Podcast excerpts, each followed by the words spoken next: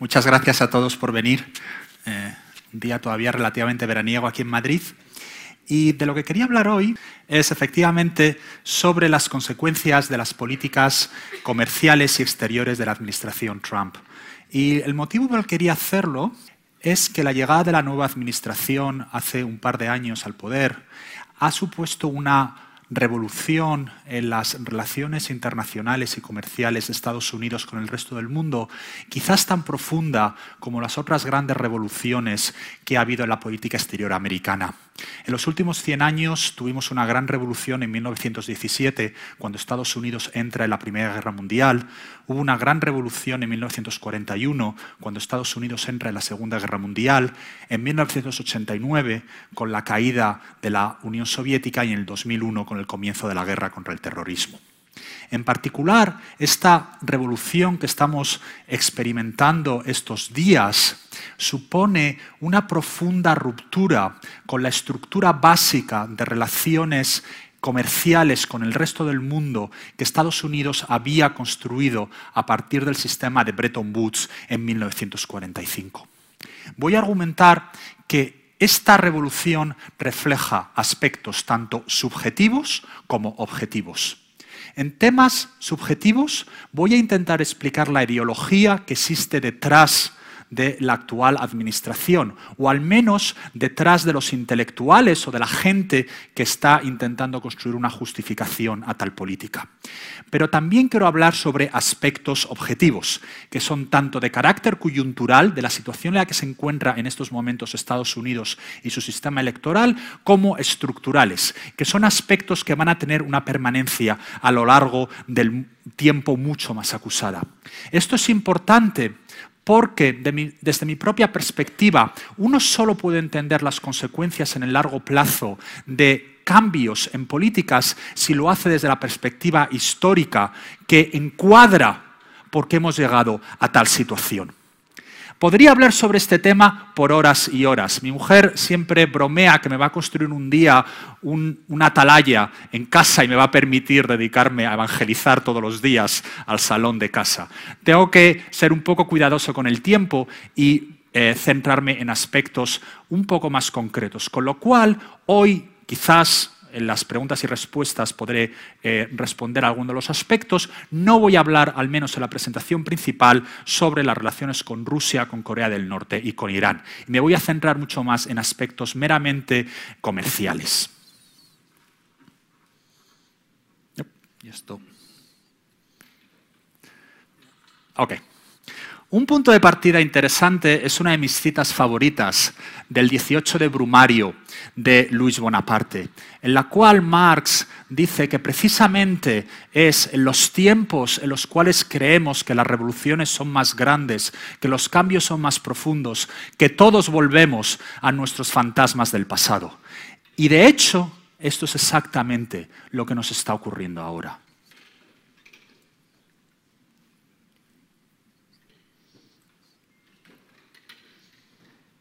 Steve Bannon.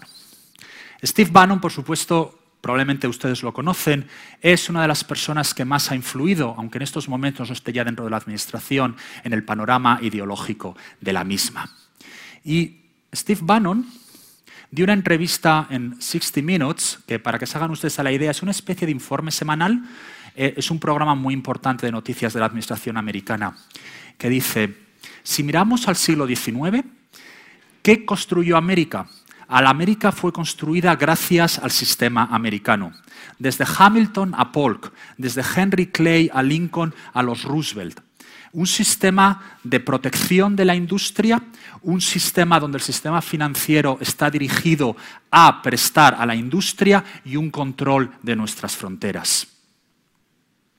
La mayoría de ustedes probablemente han oído hablar de Hamilton, Probablemente han oído hablar de los Roosevelt y por supuesto todo el mundo ha oído hablar de Lincoln. Muchos de ustedes quizás no tengan en estos mismos momentos en la cabeza quién era Henry Clay. Era este señor, quizás el político americano más importante de la historia que nunca llegó a ser presidente, aunque se presentó a las elecciones dos veces. Era el líder del partido Whig, del partido que existió antes del Partido Republicano. Este es un retrato suyo y probablemente podrán comprender, tras ver su retrato porque era muy popular en Washington, especialmente entre las mujeres de los otros senadores. Henry Clay fue el gran formulador de lo que se ha venido a llamar el sistema americano. Y el sistema americano se basaba en tres pilares. El pilar número uno es un arancel protector. Henry Clay le gustaba el número del 25% para proteger la industria americana. La idea de Henry Clay es la única manera con la que Estados Unidos puede crecer, es protegiéndonos frente a la industria extranjera, en este caso del Reino Unido, y la única manera que podemos hacerlo es con un arancel muy grande. En segundo lugar, tenemos que tener un sistema financiero que esté rígidamente controlado desde Washington y sea empleado para prestar a la industria americana. Y en tercer lugar, tenemos que tener un potente programa de infraestructuras. Primero él se centraba en canales y en carreteras y luego en la llegada del ferrocarril. Fíjense ustedes en la campaña electoral de Trump. Es exactamente lo mismo que él decía. Vamos a tener un arancel mucho más alto que el que tenemos ahora. Vamos a intentar renegociar nuestros acuerdos comerciales con el resto del mundo. Quiero meterle mano a Wall Street, aunque fue siempre muy ambiguo en exactamente qué era lo que quería hacer con Wall Street. Y tercero, quiero tener un programa de infraestructuras. Es exactamente lo que Henry Clay decía. Y no es casualidad. Les he enseñado la cita anteriormente de Steve Bannon, donde Bannon en 60 minutos lo dice. A mí quien me ha inspirado es Henry Clay. El sistema americano tenía también dos pilares auxiliares. El pilar número uno son unas fuerzas armadas muy bien preparadas y el pilar número dos es un nacionalismo interior. Y de nuevo, es exactamente lo que la administración Trump está intentando hacer.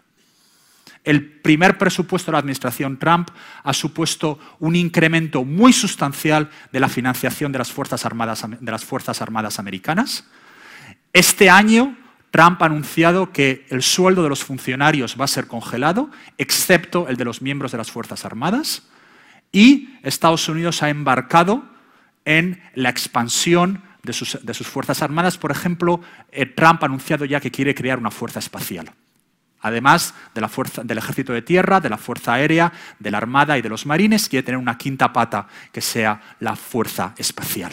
Y con respecto al nacionalismo interior, bueno, pues de nuevo, toda la idea de América y de las banderas americanas en todos sitios. ¿no? Como uno de mis hermanos siempre hace la broma, si no tienes diez banderas en casa no eres suficientemente americano. La influencia de Henry Clay y la idea del sistema americano se ve en este gráfico, que es el arancel medio que tuvo Estados Unidos desde 1820, que es cuando empezamos a tener eh, estadísticas consistentes, hasta hoy en día. Hay dos gráficos. El primer lugar es el arancel medio, que se impuso sobre todos los bienes, y el segundo es el arancel medio sobre los bienes que tenían arancel. Porque Estados Unidos siempre puso arancel cero sobre una serie de bienes que ellos no producían. Si tú no produces petróleo, poner un arancel sobre el petróleo es un poco absurdo, porque lo que haces es distorsionar ese margen. Tú lo que quieres hacer es poner un arancel, si eres alguien que crees en el proteccionismo, sobre alguien que tú produces.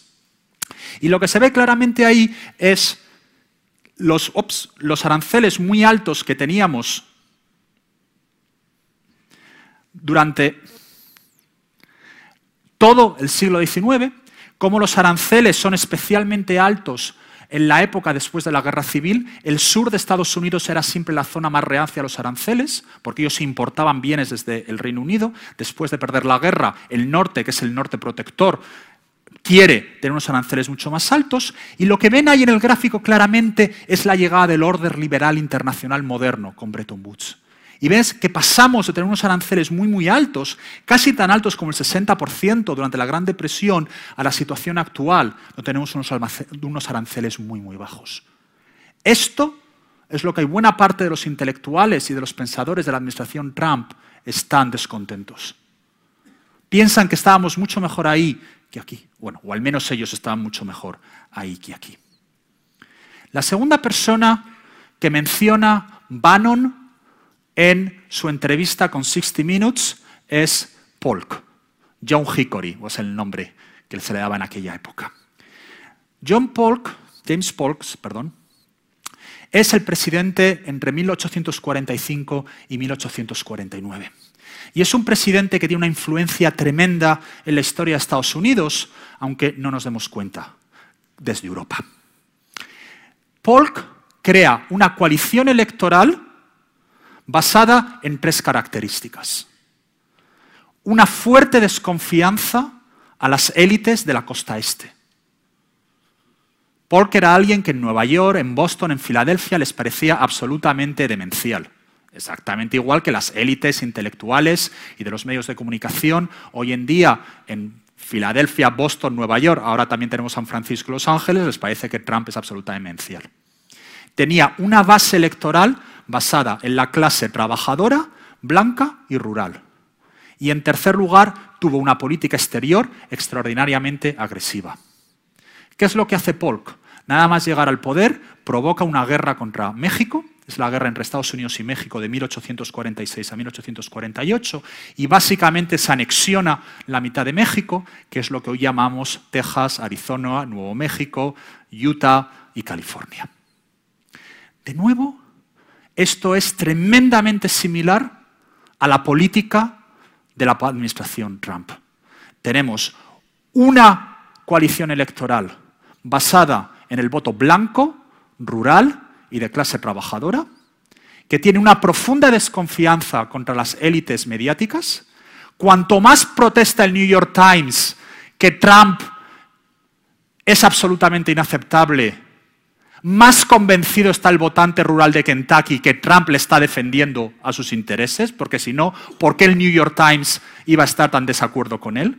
Cada vez que sale un actor en Hollywood, en los Oscars, y dice que Trump es inaceptable, más convencido está el votante de Mississippi que Trump es su presidente? Y con una política exterior muy agresiva, en particular contra los pobres mexicanos.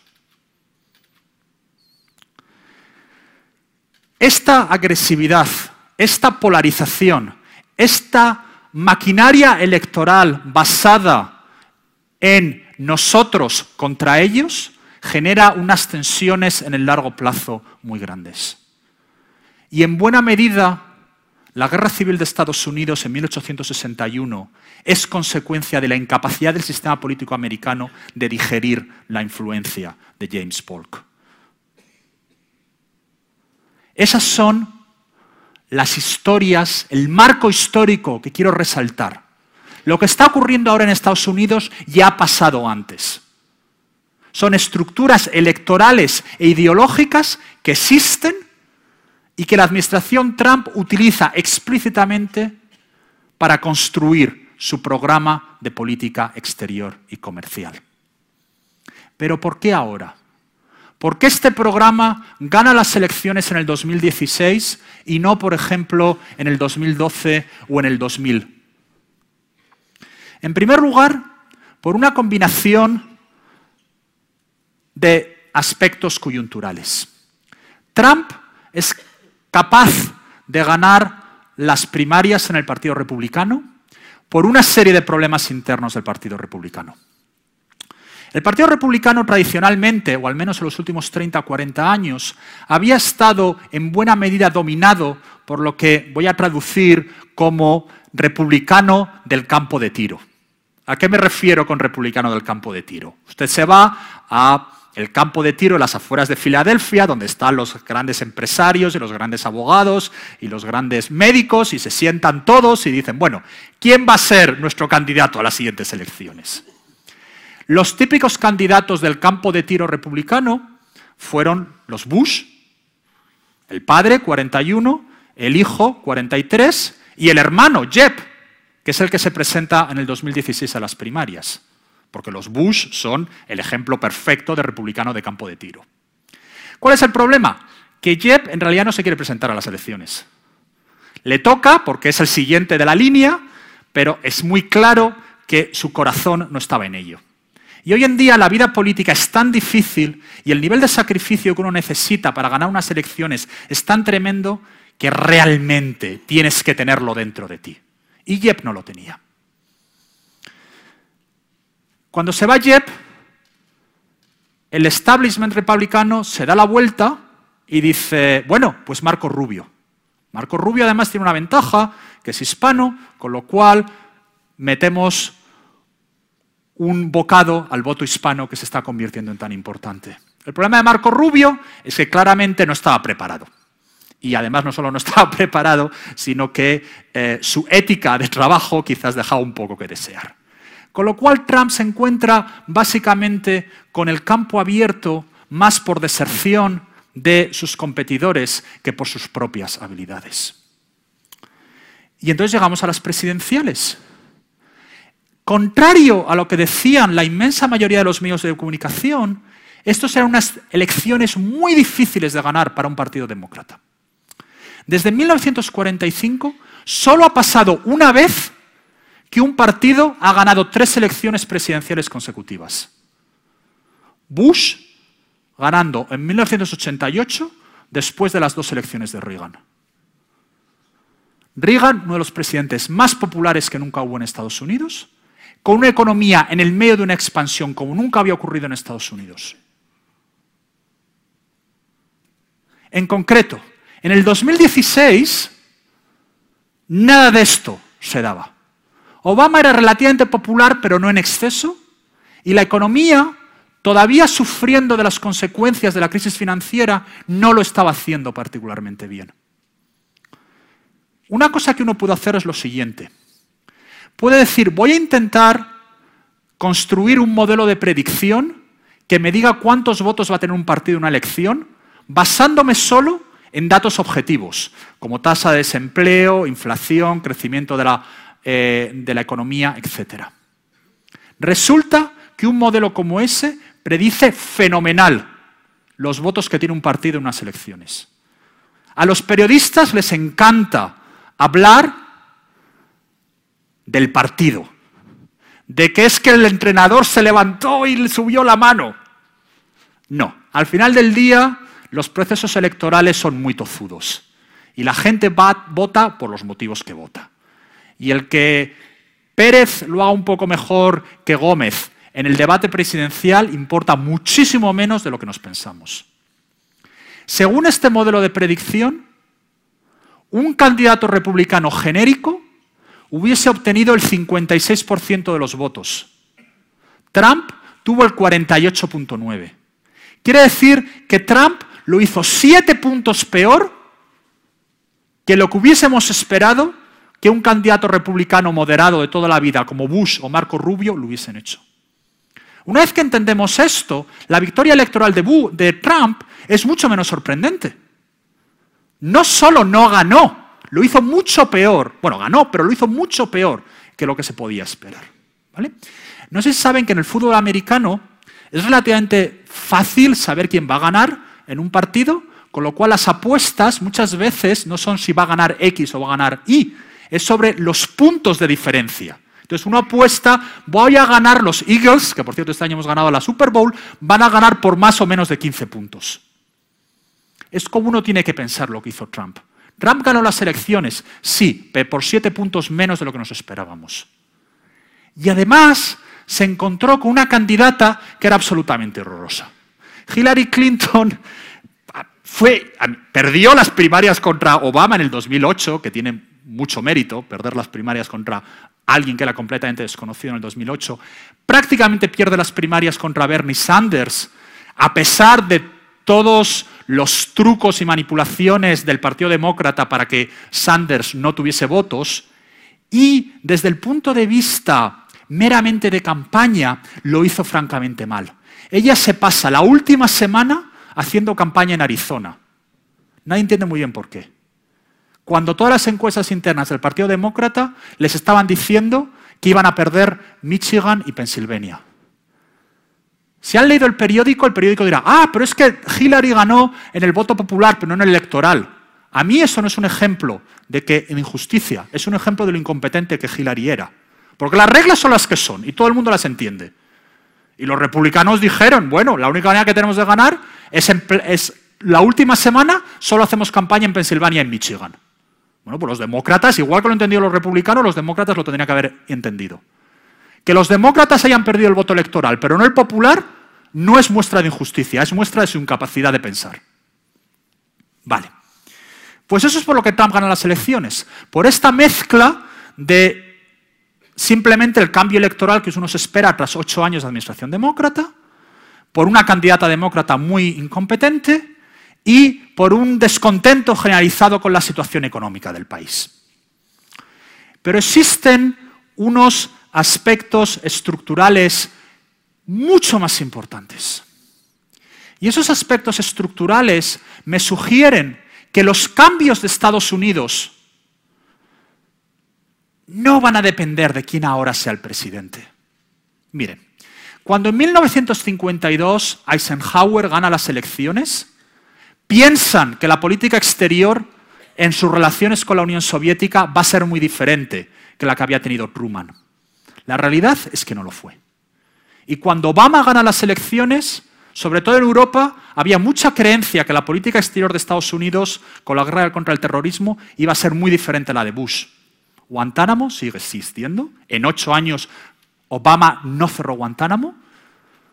Sigue habiendo tropas americanas en Afganistán y en Irak. Y a utilizar drones, utilizó muchos más drones Obama que Bush. Y es porque hay una serie de circunstancias estructurales que van mucho más allá del tuit que el presidente haya intentado enviar esta mañana. Cuatro aspectos estructurales importantísimos sobre Estados Unidos. El primero es el cambio demográfico. Estados Unidos es un país muy distinto hoy que hace 20 años. El segundo lugar es China.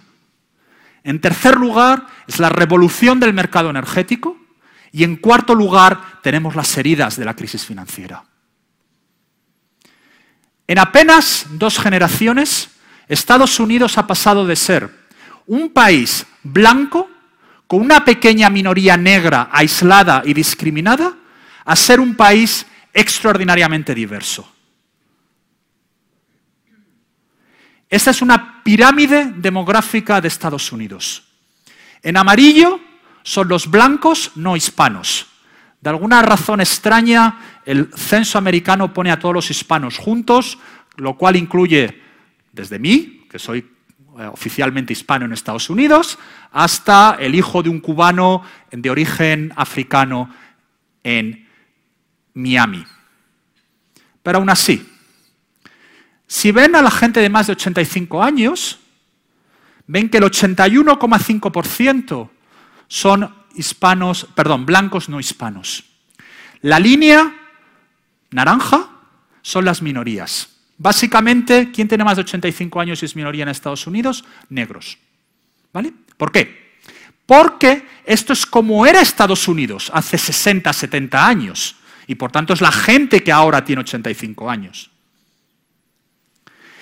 Según empezamos a bajar la pirámide demográfica, vemos que la cantidad de blancos no hispanos se reduce de manera brutal. Y esto no es por la llegada de más gente de África, es básicamente por la inmensa inmigración que tiene Estados Unidos, en primer lugar desde México y otros países de Sudamérica, y posteriormente la enorme llegada de migración desde Asia que está ocurriendo en estos momentos. Y más recientemente, especialmente los 10, 15 últimos años, es por la mezcla de razas. Cuando yo llegué a Estados Unidos por primera vez en 1996, era relativamente raro ver en la calle parejas de distintas razas. Hoy es muy normal. Y si ustedes ven a la gente que tiene menos de 5 años, lo que verán es que los blancos son minoría. Son menos del 50%. Eso tiene unos, tiene unos efectos culturales y políticos absolutamente increíbles. Hay mucha gente dentro de esta minoría que dicen, a mí mi país me lo han cambiado. Yo nací en un país que era blanco con unos cuantos negros y ahora no lo es. Y no les parece bien. A otra gente les parece fantástico porque han hecho un país multicultural y diverso. No estoy emitiendo ningún juicio de valor, estoy simplemente reflejando la realidad. También significa, de manera paradójica, que el que Estados Unidos sea un país tan diverso implica que Europa les importa mucho menos. Cuando uno ve que tiene un país que el 88% es blanco, que son descendientes de ingleses, irlandeses, alemanes e italianos, que era básicamente Estados Unidos hace 80 años, es un país que la política y la relación con Inglaterra, con Irlanda, con Alemania y con Italia tiene un papel fundamental. Cuando tú tienes que el 50% de la gente no tiene nada que ver con Alemania, no tiene nada que ver con el Reino Unido, excepto que hablan un idioma que más o menos se parece, la importancia a mantener buenas relaciones con el Reino Unido es totalmente distinta. Con lo cual tú te has llevado por delante de una manera completa los pilares históricos de tu política comercial y cultural, eh, perdón, y exterior. El tercer factor de importancia fundamental es la llegada de China. La llegada de China al comercio internacional es mucho más grande y mucho más potente de lo que nadie se imaginó, incluso en el 2001, cuando entran en la Organización Internacional del Comercio. Una serie de grandes economistas como David Autor y sus coautores han llamado a esta llegada el shock de China. Y lo llaman el shock de China porque de repente uno va a Walmart, que es el gran supermercado en Estados Unidos, y mires lo que mires, está todo hecho en China. ¿Vale? Entonces es, un efecto, yo le digo a mis estudiantes de grado que esto es econometría pura. ¿no? Simplemente van allí, ven la estadística, van a Walmart y miran dónde se han hecho las cosas. Y claro, esto ha tenido unos efectos tremendos, unos pocos gráficos, para que se den cuenta. Dos líneas. La línea azul es el porcentaje de China en el valor añadido industrial del mundo. Y ven cómo pasa del 5% en 1990 a aproximadamente el 25% hoy en día. De cada cuatro productos industriales en el mundo, en términos de valor añadido, uno se ha hecho en China. No es un número tan absurdo, porque China es aproximadamente el veintitantos por ciento de la población mundial, con lo cual están volviendo a donde tenían que estar. Lo que es impresionante es cómo pasan del 5 al 25% en una generación. Estamos hablando de 30 años. Gente que cuando tenía 15 años, China no dejaba de ser un país de menor importancia en el mundo, al menos desde el punto de vista industrial. En el 2018 es el país con mayor peso industrial del mundo. Y eso se traduce en el crecimiento de sus exportaciones, que es la línea roja, y de nuevo ven cómo China pasa de ser prácticamente nada en las exportaciones mundiales industriales a ser casi el 20%.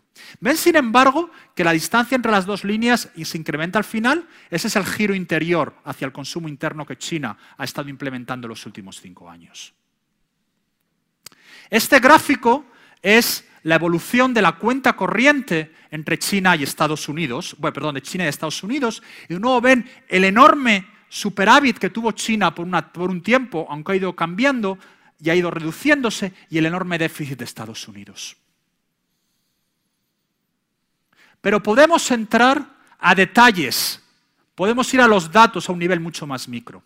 Este gráfico que le robo a David Autor es el efecto que tiene China en cada uno de los condados de Estados Unidos. Y cómo él mide este efecto es, imaginémonos que yo me voy al 2001 y yo miro un condado. Vamos a utilizar un ejemplo de España para que ustedes me entiendan. Miro el concejo de Mieres y veo, vaya puestos a escoger uno, y veo que lo que nosotros hacemos es producir carbón y productos siderúrgicos. Y lo que veo es que 15 años después España importa muchísimo carbón y muchos, muchísimos procesos y muchísimos bienes siderúrgicos de China. El concejo de Mieres es un concejo que ha sido muy afectado de manera negativa. Sin embargo, cojo un pueblo de, no sé, eh, Jaén, que produce aceite de oliva. Dado que España no importa nada de aceite de oliva de China, es un municipio que no ha sido afectado. ¿Vale? Cuanto más oscuro en el mapa, más afectado ha sido ese condado.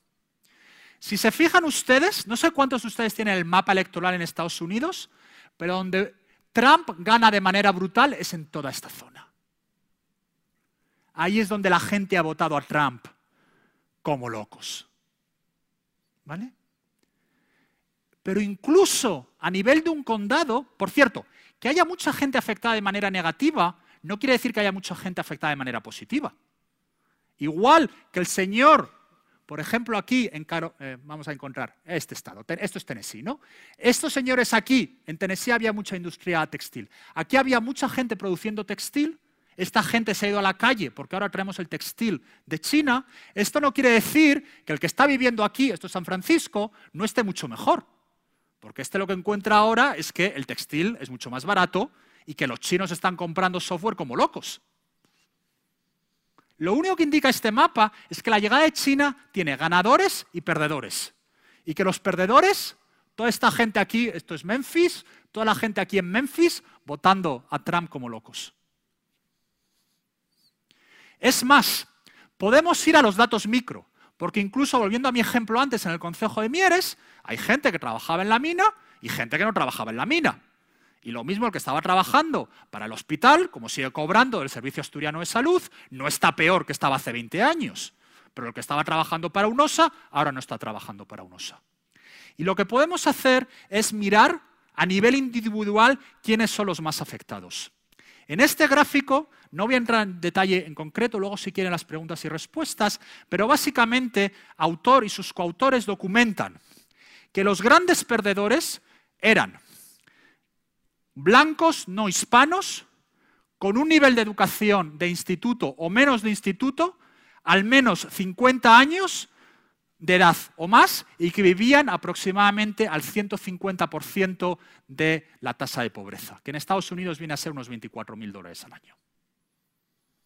¿Vale? ¿Por qué? Porque esta es la gente que trabajaba en una factoría en Tennessee haciendo rodamientos y ahora ha llegado China a hacer rodamientos mejores, más baratos y se han quedado sin, trabajo. Y esto ha tenido consecuencias electorales. Lo que este gráfico es un poco complicado si ustedes no se dedican a esto de la econometría, se lo voy a intentar explicar de una manera que sea sencilla. Lo que hago es lo siguiente. Fíjense en la última barra de cada uno de los cuatro gráficos, de los cuatro paneles. 2010, 2002, 2010. Esto te dice el cambio en el voto esperado de un demócrata liberal dentro de la terminología política americana, un demócrata liberal es un demócrata relativamente de izquierdas, que ha estado en un condado afectado por China, en uno de esos condados de Tennessee, afectado por China por una desviación estándar, si alguno quiere saber los detalles. ¿Qué es lo que ha ocurrido con un voto del demócrata de izquierdas? Cero. No ha cambiado, ni ha subido ni ha bajado. ¿Qué ha cambiado al voto del demócrata moderado, un demócrata más de centro, se ha hundido. ¿Qué ha cambiado con el voto del demócrata, del republicano moderado, un republicano más de centro? Ha caído, no tanto como el demócrata moderado, pero ha caído. ¿Quién ha subido como la espuma? Los republicanos más de derechas. Los republicanos más de derechas, que es esta base electoral a la James Paul que les estaba explicando anteriormente, son los que han sido capaces de ofrecer al electorado una solución. Solución con la cual, espero que ustedes entiendan, yo no estoy de acuerdo, pero es una solución que vende. Y es, la culpa de todo esto la tiene el comercio con China. Nosotros en el siglo XIX lo hicimos fenomenal gracias al sistema americano, lo que tenemos que hacer es volver al sistema americano. Y esto desde el punto de vista meramente de marketing electoral, vende y se ve ahí. Y además, tu vida está peor porque hay inmigrantes. Con lo cual hay que meter cerrazón a los inmigrantes.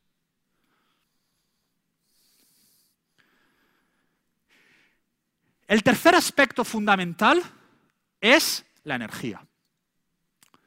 Estados Unidos, el mercado energético ha experimentado una revolución increíble en los últimos 10 años gracias a la fracturación hidráulica, lo que algunas veces se llama fracking en español.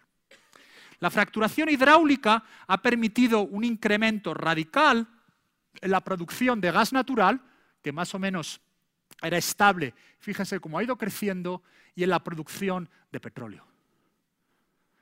En el 2018 ha habido varios meses que el principal productor de petróleo del mundo ha sido Estados Unidos, por delante de Rusia y de Arabia Saudí. Este, el primer panel, es el comercio energético de Estados Unidos. Y lo que ven era como Estados Unidos era un país cada vez más dependiente de las importaciones de energía, sus importaciones de energía caen. Estados Unidos apenas exportaba energía, siempre exportó un poco, porque Estados Unidos era el único país que podía refinar los petróleos más pesados del mundo, con lo cual se traía petróleo, se refinaba y se, enviaba hacia afuera, pero miren ustedes cómo ha ido creciendo las exportaciones de Estados Unidos. Probablemente en el 2018-2019 Estados Unidos sea un exportador neto de energía. Si consideramos Canadá como parte del bloque económico de Estados Unidos, el bloque Norteamérica ya hoy es exportador neto de energía.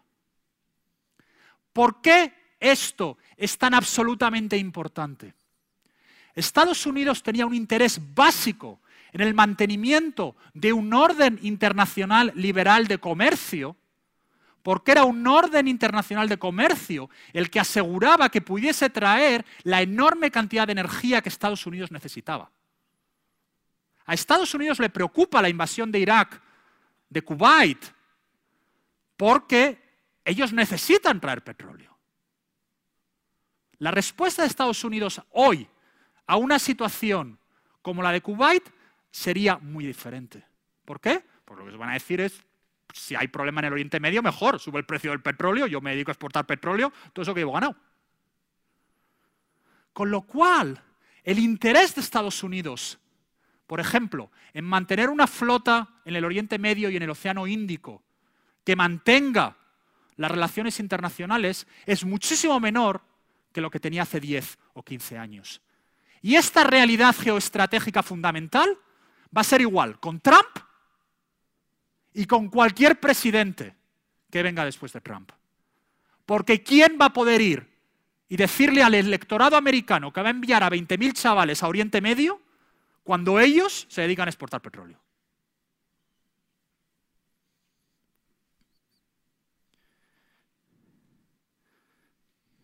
Y finalmente, el último aspecto importante estructural son las heridas de la crisis financiera. Las crisis financieras, y existe muchísima documentación histórica, son diferentes de las crisis económicas normales. Y una de las razones por las que son diferentes es porque tienen consecuencias electorales de primer orden. Piensen ustedes, en España en aquella época estábamos en medio de la transición democrática, pero piensen ustedes Francia, ¿vale?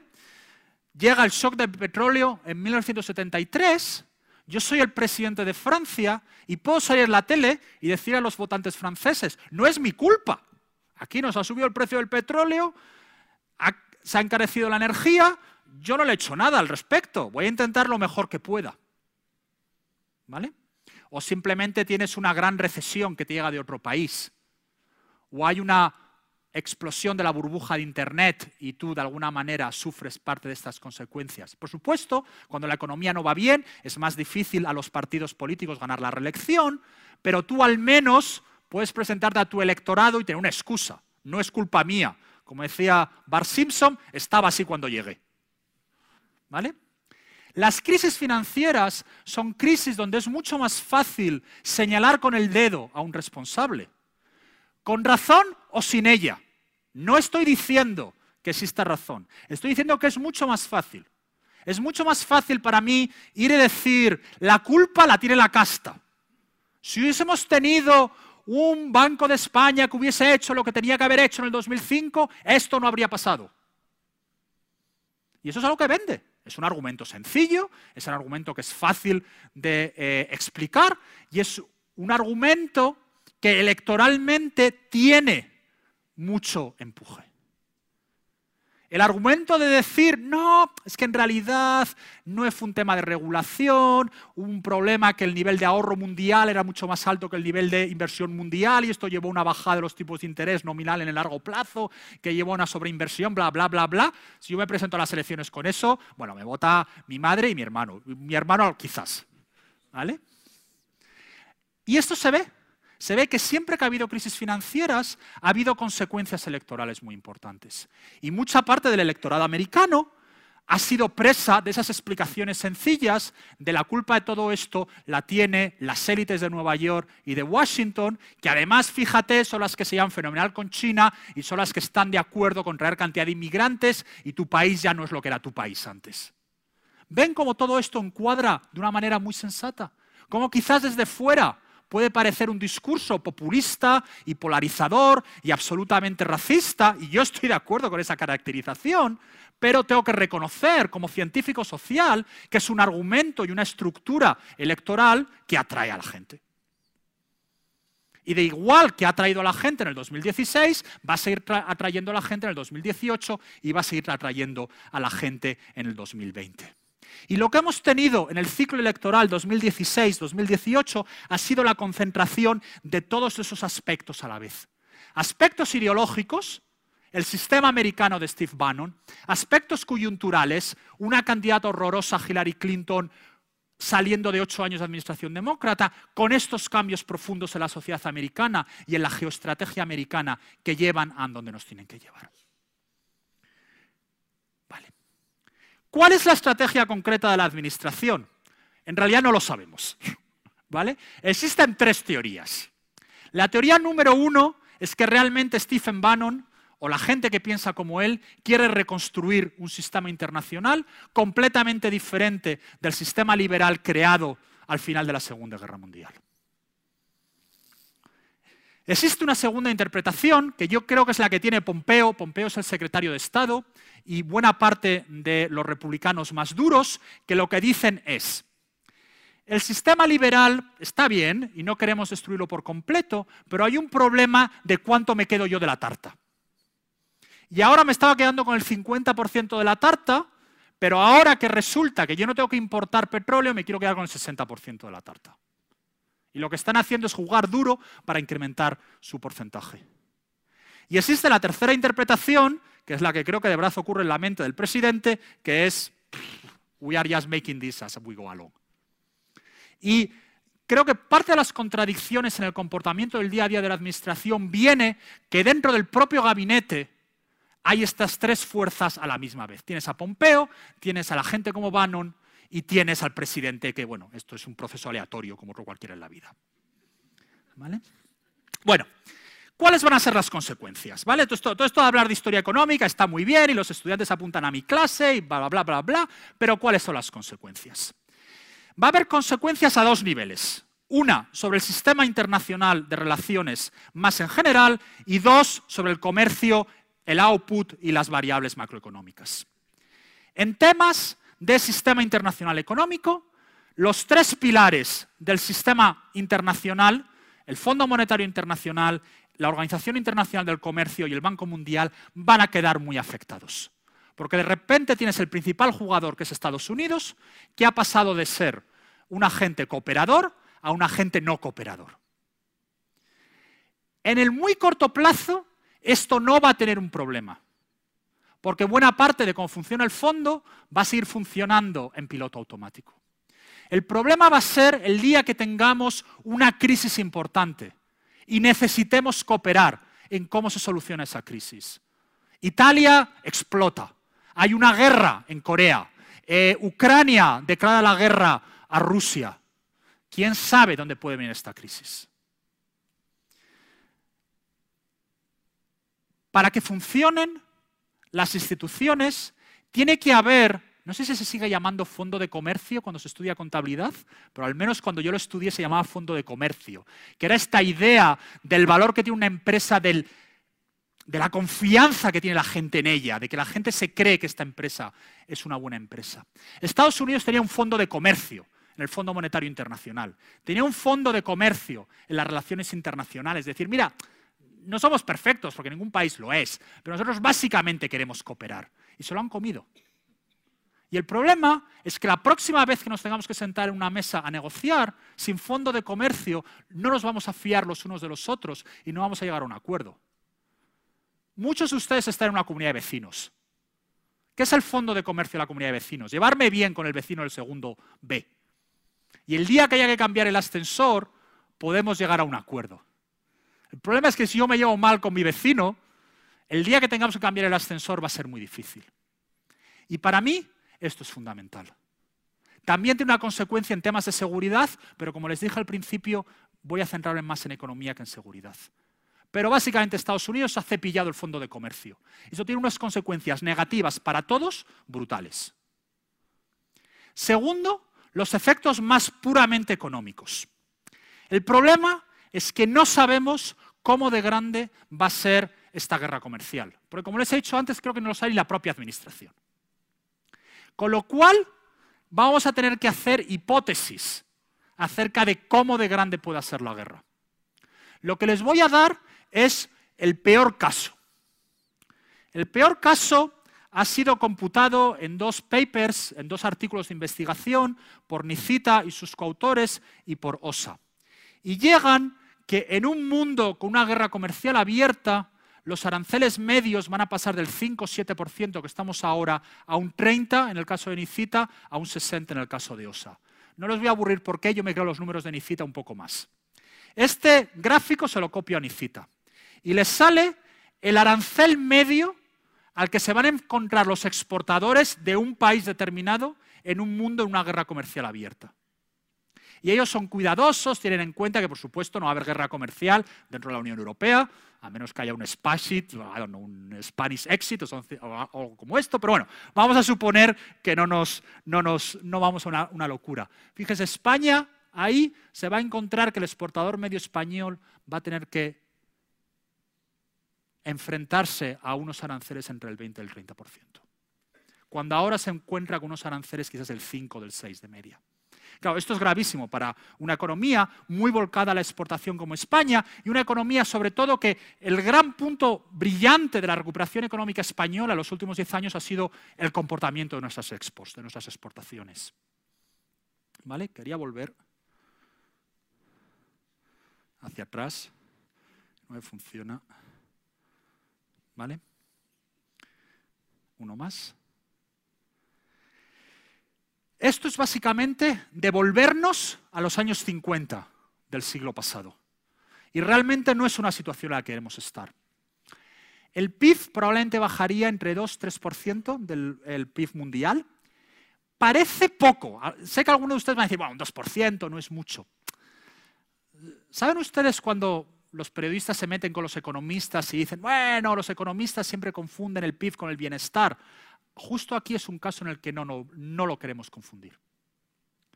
Imaginémonos que Estados Unidos pone un arancel, como han amenazado, muy alto sobre los coches importados de Europa.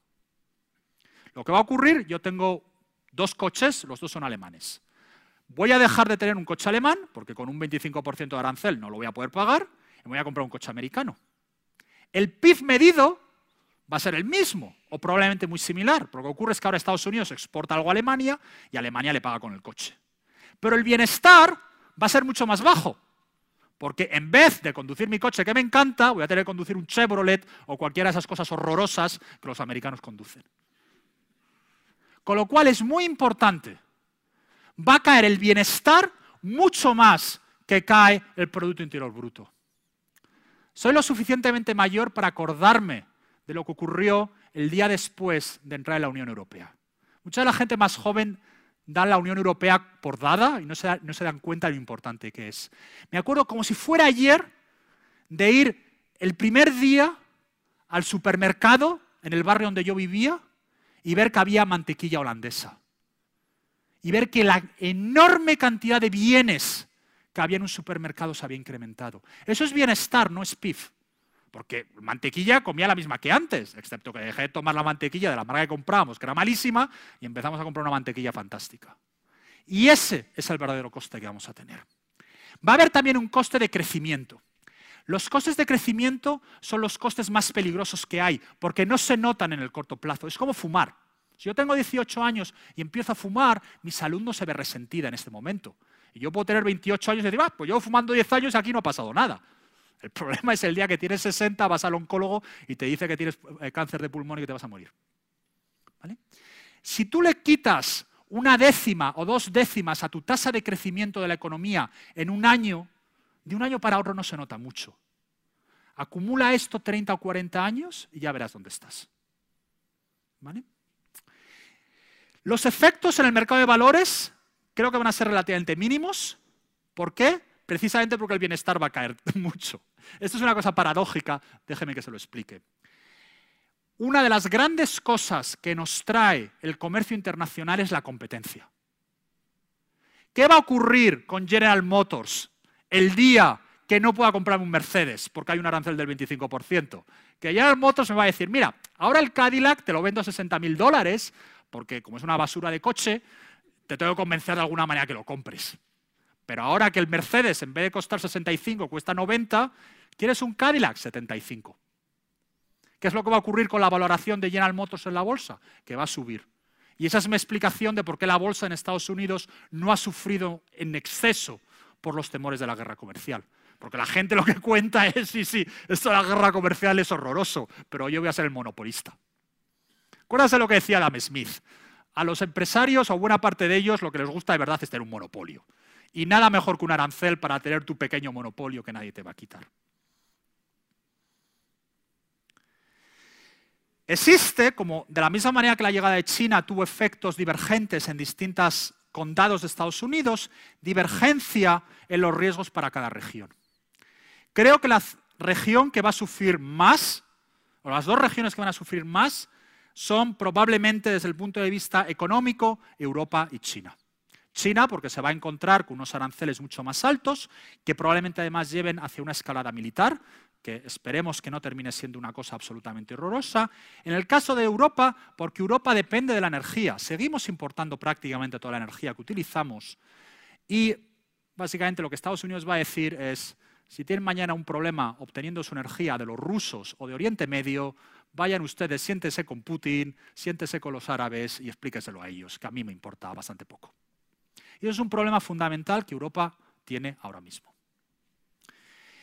India, pues la verdad es que a India probablemente esto le trae al fresco. India exporta poco a Estados Unidos, con lo cual no va a cambiar mucho. E India en estos momentos es el gran rival geoestratégico de China en Asia, con lo cual los indios van a decir, bueno, pues a los chinos les va mal, mejor para nosotros. Y Oriente Medio, porque creo que las tensiones en Oriente Medio van a incrementarse. Pero déjenme que acabe con una última transparencia acerca de qué podemos hacer. El mensaje principal que quiero transmitir es, la nueva política comercial y exterior de Estados Unidos no es una casualidad. No es un presidente que gana las elecciones por una extraña casualidad cósmica. No es consecuencia de unas circunstancias que dentro de dos años van a cambiar. Cuando Europa, la Unión Europea, tenga que negociar con Estados Unidos dentro de 10 años, va a tener que negociar con un presidente que ha sido elegido con un sistema electoral que refleja esa situación estructural y con unos intereses geoestratégicos muy diferentes de los que tenía Bush en el 2000 o de los que tenía Ronald Reagan en 1984. Y esto es un hecho. ¿Vale? Y quizás lo que va a ocurrir es que quien sea presidente en el 2024 sea más simpático que Trump y no envíe tweets horrorosos y sea guapetón y le explica a la gente lo mismo es una mujer o es una minoría y entonces va a parecer como mucho más atractivo. Pero al final del día, cuando se siente en el gabinete y hable con su National Security Advisor, le van a decir lo mismo que les estoy diciendo. Si nosotros exportamos energía, ¿qué tenemos nosotros que ganar de mantener las, las las líneas marítimas de comunicación abiertas. A la vez, también tenemos que entender que Estados Unidos tenía una serie de quejas legítimas que cualquier administración, incluso una administración Clinton, hubiese tenido que afrontar. En primer lugar, es la enorme, el enorme proceso de expolio de propiedad intelectual que China lleva efectuando los últimos diez años. Las empresas chinas están robando una enorme cantidad de propiedad intelectual a los americanos y el gobierno chino, lejos de intentar hacer cumplir las reglas de comercio internacional al respecto, es parte activa de este robo. Hay un programa generalizado por parte del gobierno chino de espionaje industrial. claro, esto es inaceptable. Si yo me he especializado en la economía internacional, como se ha especializado Estados Unidos en crear propiedad intelectual, tú lo que no puedes hacer es dedicarte a robarme lo que yo hago. El segundo problema es el tratamiento de las empresas tecnológicas en Europa. Yo he sido muy crítico, no me parece que todo lo que hagan las tecnológicas está bien, pero me parece que muchas decisiones de la Comisión Europea sobre las tecnológicas en Europa no tienen mucho sentido y yo no las entiendo muy bien. Y independientemente de lo que yo piense, es algo que ha creado muchísimo resentimiento en Estados Unidos, porque les da la sensación de que cuando la Comisión Europea pone multas a la competencia son siempre americanas y que Deutsche Telekom nunca se lleva una multa. En tercer lugar, es el gasto de defensa en Europa, que es los europeos llevamos 50 años sin pagarnos nuestra propia defensa y los americanos la han pagado por nosotros. Y finalmente varias decisiones de la Organización Internacional del Comercio, en particular todo lo relacionado con Zeroin, que bueno, esto sí que es una cosa totalmente técnica, luego si quieren le cuento lo que es, y aunque yo creo que la posición legal de Estados Unidos con respecto a Zeroin es incorrecta, sí que es verdad que creo que los americanos tienen razón a argumentar que ellos no accedieron a la decisión que luego está tomando la Organización Internacional sobre el Comercio al respecto. Y de esta manera creo que es la única manera que podemos sentarnos desde la Unión Europea a pensar en planes de contingencia y en reaccionar correctamente a esta nueva realidad a la que nos enfrentamos e intentar mantener el sistema internacional liberal, que es un sistema que a España en concreto y a Europa en general nos ha traído muchísimo bienestar en los últimos 50 años. Y si alguien tiene que ganar de proteger el sistema internacional liberal es España. Muchas gracias.